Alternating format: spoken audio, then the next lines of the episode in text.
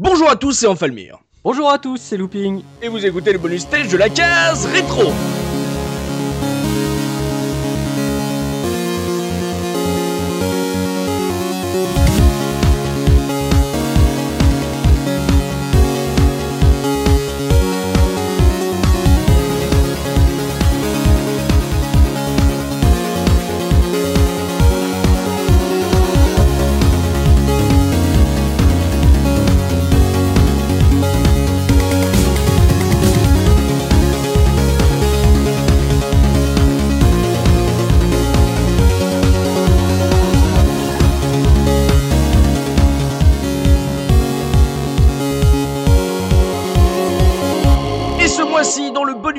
Va revenir Looping et moi sur un jeu que nous avons déjà traité dans les podcasts de la case rétro, puisque nous allons parler des musiques de Shenmue, jeu d'aventure sorti en 1999 au Japon sur Dreamcast, édité par Sega et développé par Sega AM2. Et on vous invite d'ailleurs à écouter notre podcast 69, donc consacré à, la saga Shenmue, avec euh, comme invité Erwan Higinen.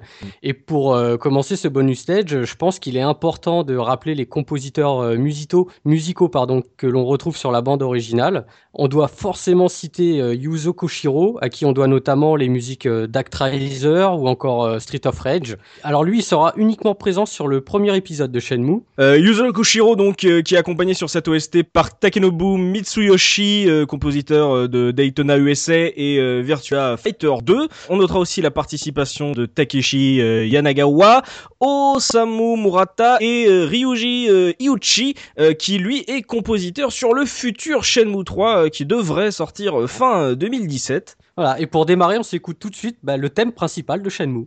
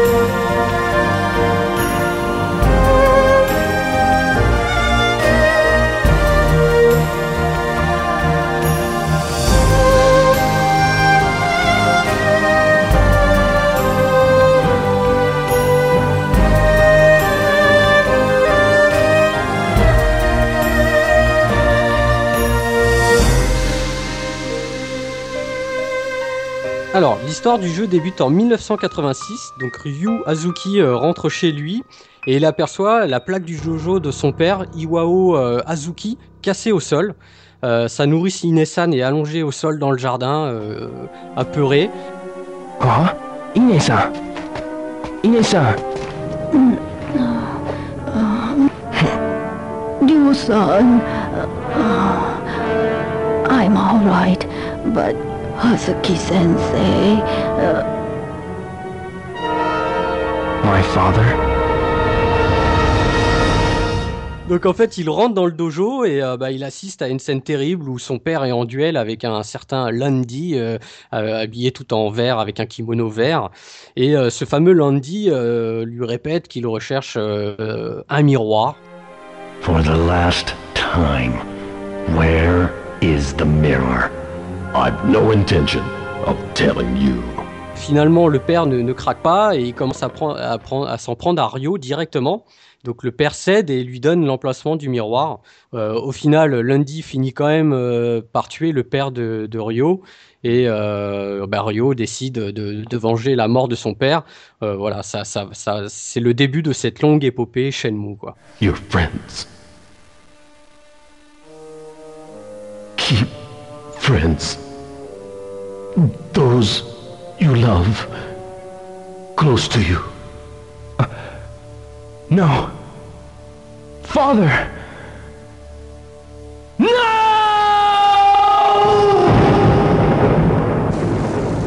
Le décor est planté, on est euh, dans la ville de Yokozuka euh, fin des années 80, on y retrouve tous les codes d'époque pour nous les occidentaux, du karaté, des triades, des salles d'arcade et euh, autres sushis également.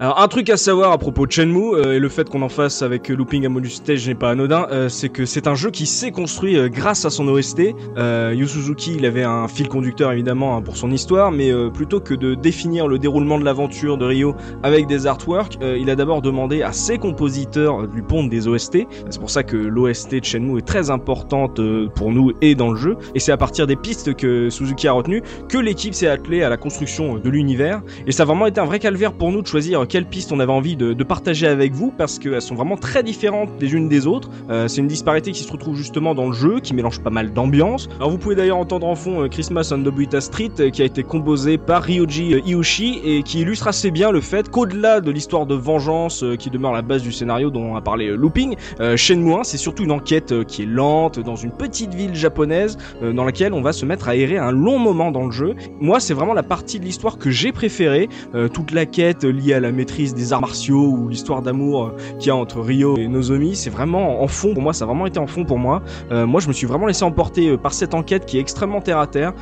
C'est une ambiance que j'ai tout simplement jamais retrouvée, et même dans le deuxième épisode, qui était un peu un peu plus vaste, un peu plus un peu plus grand, c'est un truc qui me convenait beaucoup moins. Il y a une mélancolie évidente qui ressort de ce premier épisode. Tu sens que Ryo, avant de partir chercher vengeance en Chine, là, comme tu l'as dit, Looping, bah, il vit, il est en train de vivre le deuil de son père et il coupe petit à petit les ponts avec sa vie d'avant. Euh, et ça, c'est un truc que moi, j'avais pas totalement compris à l'époque, mais ça, ça m'avait beaucoup marqué. Il y avait une, une ambiance, un ton qui était très, très identifiable là-dessus. Euh, tu sens que c'est, sa vie, on est chez lui, et pourtant tout ce qui devait avoir de l'importance pour lui avant ce jour-là, comme il le dit, bah, c'est devenu extrêmement secondaire euh, maintenant. Et avoir réussi à retranscrire ça, cette émotion de cette façon, moi, je trouve que c'est juste magistral.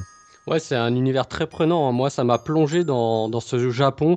Bon, finalement, peut-être un peu très euh, stéréotypé, mais Mm. au final, moi, je suis friand de ces intrigues et puis du, tu sais, le cheminement du, du héros qui évolue au fil de l'aventure. On se laisse rap- rapidement absorber par l'histoire et, euh, et connaître le dénouement peut devenir un, un moteur pour supporter quelques phases de longueur euh, euh, dans l'histoire. Mm. Et finalement, la grande question, Ryo retrouvera-t-il Nozomi Ah non mais franchement, eh, en plus grâce à Looping, on va devoir se replonger dans la partie la plus cucu euh, de ce chef avec l'OST euh, justement de Nozomi qui a, qui a été composé par euh, Osamu Murata qui va bien nous illustrer l'histoire compliquée entre la fleuriste au pull en laine et notre héros qui l'a immédiatement friendzoné.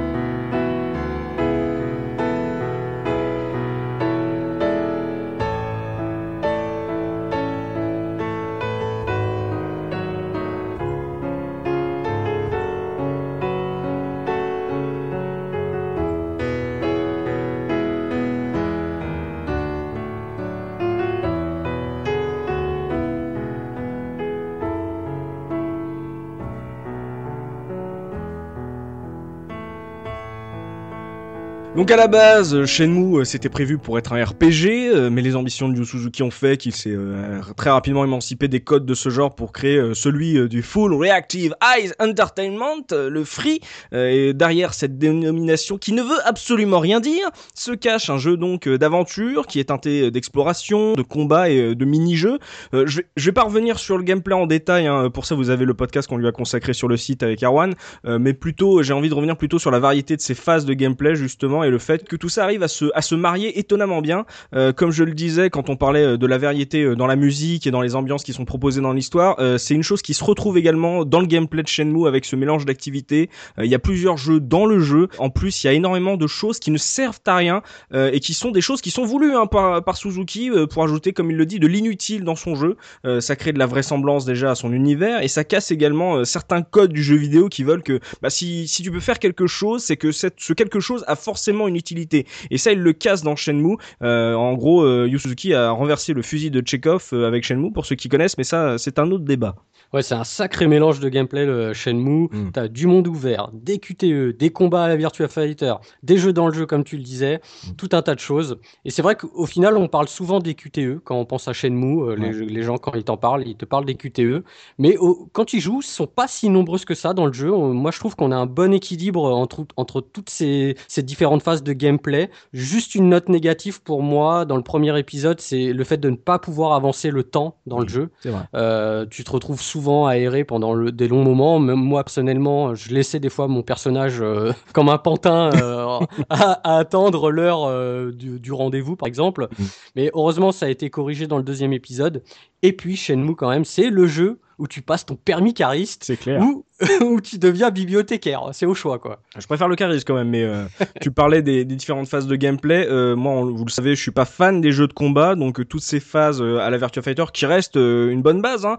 Moi, c'était des phases qui étaient un peu pénibles pour moi à passer, mais comme toi, j'ai pas été saoulé du tout par les QTE. Je pense que le désamour du QTE qu'on connaît, c'est venu après Shenmue et qu'à l'époque, c'était plutôt vu comme une sorte de pied de nez aux cinématiques de plus en plus longues qui se multipliaient dans les jeux. Euh, Squaresoft, euh, je te salue. Euh, mais moi, j'ai beaucoup aimé moi le système d'exploration euh, et l'importance de l'heure dans cette enquête. Toi, je sais que ça t'a saoulé, mais moi, j'aimais bien me dire que c'est ce monde était persistant avec surtout le un truc qui est très important aussi, c'est le fait que les PNJ et leur petite vie à eux, tu vois, étaient programmés pour suivre un, un passage. En fait, ça, ça crée vraiment de la persistance et euh, pour moi, attendre d'aller à un rendez-vous, c'était euh, me balader et surtout le, le risque de de rater ce rendez-vous tout simplement. Mais en même temps, il y a l'enquête en elle-même. Euh, je rappelle que le jeu était euh, intégralement en anglais. Et euh, moi, à l'époque, j'avais que 12 ans. Euh, Donc, résoudre l'enquête euh, de Rio, moi, c'était euh, la résoudre en déchirant le carnet de notes, déjà, en discutant plusieurs fois d'affilée avec les PNJ pour comprendre ce qu'ils étaient en train de me dire. Donc, pour moi, tout ça, c'était une aventure en soi. Mais effectivement, moi, à l'époque, je me disais que le meilleur métier du monde, comme toi, c'était cariste. Parce que dans le jeu, j'avais vraiment qu'une hâte le matin, c'était de me lever, de me retrouver, de retrouver mes collègues pour une bonne journée de boulot sur les docks, à commencer par une petite course, un bon. boulot, on, a- on aurait fini au pub avec une petite pinte. Et euh, puis bon, je le rappelle encore une fois que sur Shenmue, j'étais le troisième meilleur joueur en France du mini-jeu de fléchettes, rien que ça. bon, on va laisser enfin sa compétition de fléchettes et puis on va, on va s'écouter le titre. Departure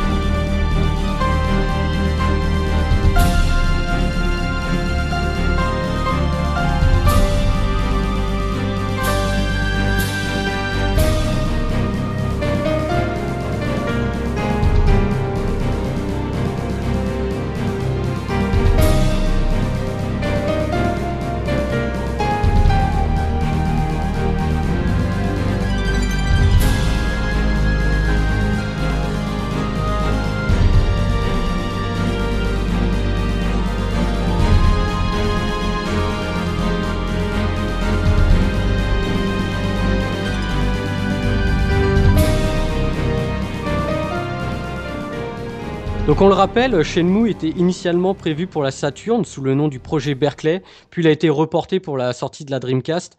L'ampleur du jeu, du jeu était tellement colossale pour l'époque que les développeurs euh, avaient travaillé sur un- des nouvelles méthodes de compression de données pour faire tenir tout ça sur 3 GD-ROM. hein. Quand on y pense, euh, c'est euh, c'est un Mm. exploit technique, hein. c'est vraiment énorme. Et moi je peux le dire aujourd'hui, euh, le jeu est quand même incroyable, euh, voyant la modélisation des personnages, les différents environnements, les musiques justement euh, qui sont à l'opposé des, des standards de l'époque.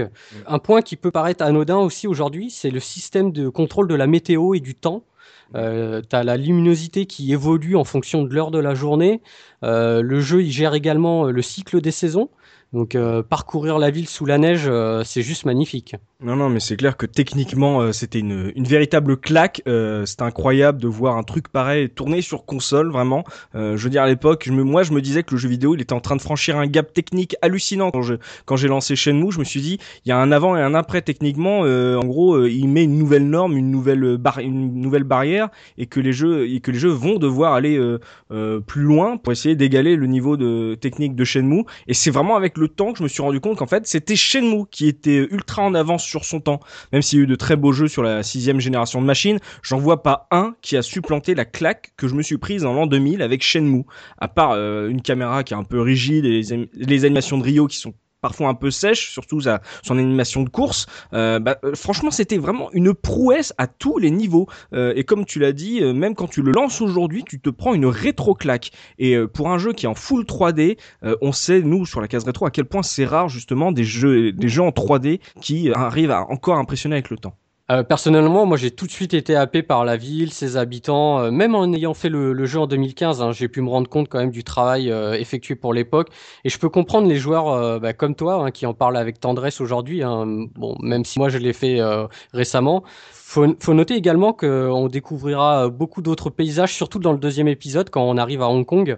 Oui. Euh, là, on parcourt plusieurs villes euh, et puis on finit vraiment en apothéose euh, en traversant la, la magnifique forêt avec Chenois. Euh, là, c'est c'est formidable, quoi. Mm. Et tu vois, bah, moi par contre, c'est vraiment euh, le fait de rester à Yokozuka dans le 1 qui m'a beaucoup plus marqué euh, que la, grandeur du 2. Je sais que le 2 est, est euh, mieux noté et considéré comme meilleur que le 1, mais en fait moi c'est ce côté euh, c'est très restreint, euh, très intime du 1 qui moi m'est marqué à l'époque. Mhm. Et, et, d'ailleurs à propos de ça, je sais pas si tous les joueurs euh, ont ce genre d'évolution dans leurs habitudes de jeu, euh, mais moi à l'époque, donc je rentrais comme je le disais dans ma phase de jeune con d'adolescent, euh, du coup en termes de gaming, euh, j'ai délaissé euh, tous les jeux qui étaient considérés euh, pour enfants euh, pour m'intéresser à des trucs plus réalistes. Euh, c'est tu veux montrer que t'es un grand, alors Ouais. tu te dis que les jeux de plateforme ou Nintendo c'est pour les bébés, donc euh, t'y joues plus. Mais et, et donc du coup hasard de la vie, c'est Sh- Shenmue, il est tombé pile au moment où j'aurais vraiment pu tomber, c'est dans les shooters ultra gore, les survival horror, tout ce que les jeunes ados jouent et, et rejouent alors que c'est pas forcément pas, pas forcément parce que ce sont de bons jeux, mais juste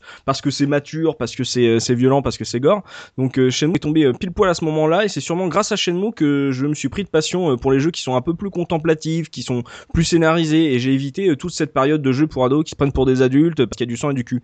Euh, et ça c'est vraiment grâce à, à la direction artistique très réaliste de Shenmue qui faisait adulte mais en même temps qui proposait quelque chose qu'on n'a jamais vu. Du coup, on va s'écouter notre quatrième piste. Celle-là, c'est moi qui avais envie de vous la partager parce qu'elle exprime exactement ce que je ressens dans la mé- mélancolie ambiante du jeu dont je parlais. Donc c'est Sadness I Carry on My Shoulders. Tu veux le dire, Looping? Non, ça ira. Sadness I Carry on My Shoulders qui est composé par Osamu Murata, euh, le préposé donc aux musiques euh, tire-larme du jeu.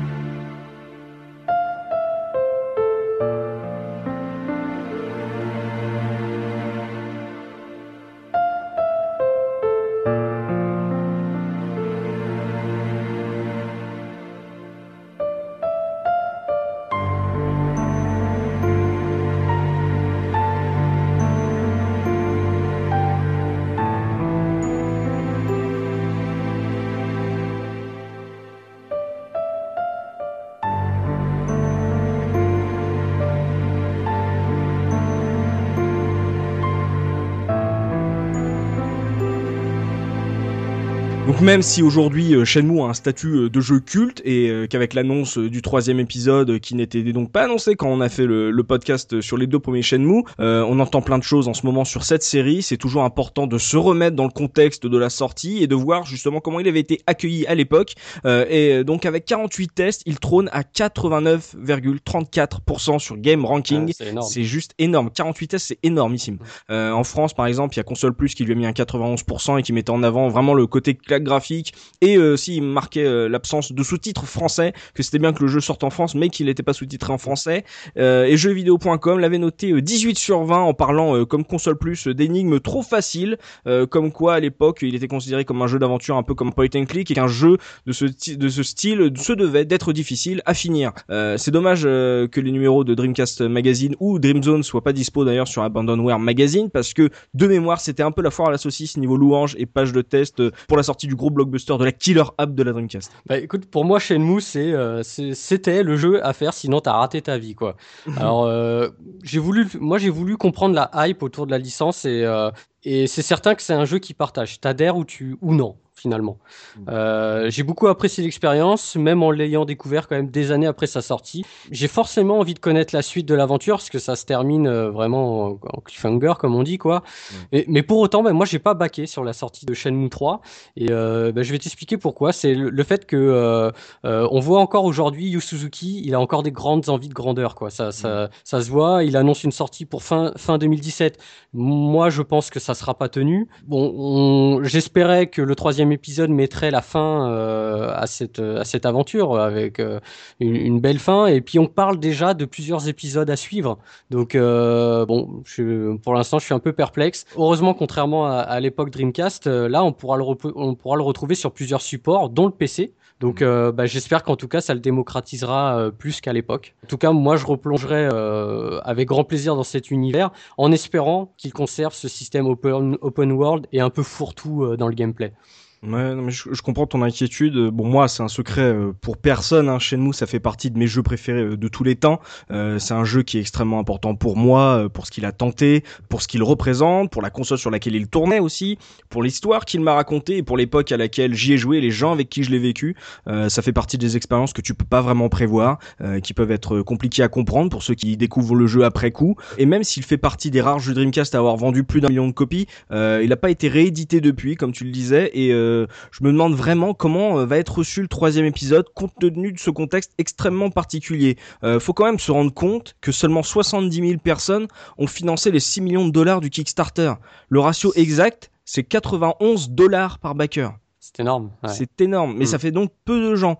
Euh, J'avais dit à l'époque où on avait fait le podcast avec Erwan euh, que moi je voyais mal Shenmue revenir dans ces conditions, juste avec un troisième épisode, et que j'attendais plus à une sorte de remake de la série, de reboot, avec un style qui était proche, par exemple, des jeux Telltale. Euh, mais ça m'a pas empêché de baquer euh, Shenmue 3 euh, dès que j'ai vu l'annonce du Kickstarter à l'E3 2015. Hein, on va pas se le cacher, parce que quand ça fait 15 ans que t'attends un jeu, tu réfléchis pas. T'es un crétin de fanboy et tu assumes, c'est tout. Hein. Pour moi, c'est pas une surprise de voir autant d'argent réuni par aussi peu de gens. Euh, mais je suis assez lucide. Ce, ce Shenmue 3, c'est un caprice de joueur. C'est juste parce qu'on le voulait. C'est juste parce que avec le temps, euh, on n'avait pas passé à côté et que euh, maintenant, en gros, c'est c'est plus entre nos mains, tu vois. Et finalement, ce, ce premier Shenmue, ça reste ça reste un jeu culte parce qu'il est avant toute chose un jeu rare, je pense. C'est une expérience inédite qui a secoué les joueurs à, une certaine époque, début de l'an 2000. c'est sur une seule console et, et pas la console la plus répandue en plus. Du coup, même en 2000, c'était un peu un mythe ce jeu. C'est un c'était un, un murmure parmi ceux qui avaient pas la, la Dreamcast et euh, oui il paraît qu'il y a ce jeu là et tout il a l'air extraordinaire et tout on n'arrête pas de me le vanter. Donc c'est ça, ça restait une légende déjà à l'époque. On a longtemps dit que Shenmue avait tué Sega euh, mais moi là pour conclure ce, ce bonus stage je vais citer Usul euh, et dire que je me refuse à vivre dans un monde où Shenmue n'aurait jamais existé. Et s'il fallut que Sega en mourût c'est que tel était son destin Amen. bon, vous connaissez sûrement ce, petit moment de frisson quand on pense à une scène marquante d'un film ou d'un jeu vidéo. Hmm. Bah, pour moi, c'est le cas quand je repense à Shenhua qui chante assis sur un arbre à la fin du deuxième épisode. D'ailleurs, euh, c'est le moment de cette scène, on peut ou non l'interrompre. Euh, je veux dire sacrilège, hein, celui qui l'a interrompu pendant qu'elle chante cette chanson.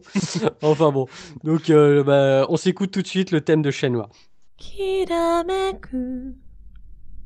サンデー湧き出す冷たい水は知らずゆまとった清らな森にしみる。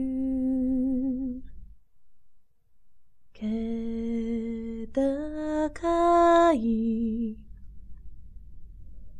姿で咲き誇るその花の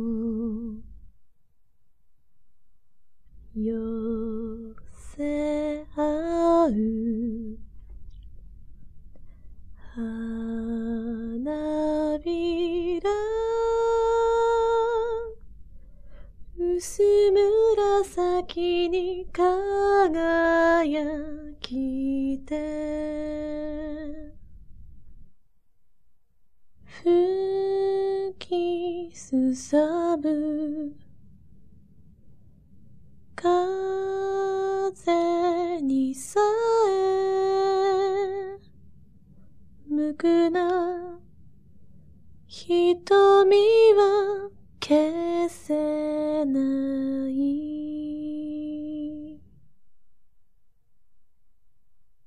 光が集まる優しい梢のもとで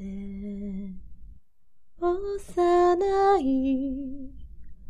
心に不思議な力宿りて豊かに注いだ蛍の川の流れに抱かれて眠れば遥かな面影いつこ C'est donc la fin de ce bonus stage consacré à Shenmue. On espère qu'on vous a fait passer un bon moment en notre compagnie. Euh, N'hésitez pas à nous laisser un commentaire dans le billet du podcast sur la case rétro.fr ou à nous laisser une note sur notre page iTunes pour soutenir le podcast. Rendez-vous le mois prochain pour un nouveau bonus stage. Autre jeu, autre chroniqueur. C'était Enfalmir. C'était Looping. À la prochaine Salut, salut Ciao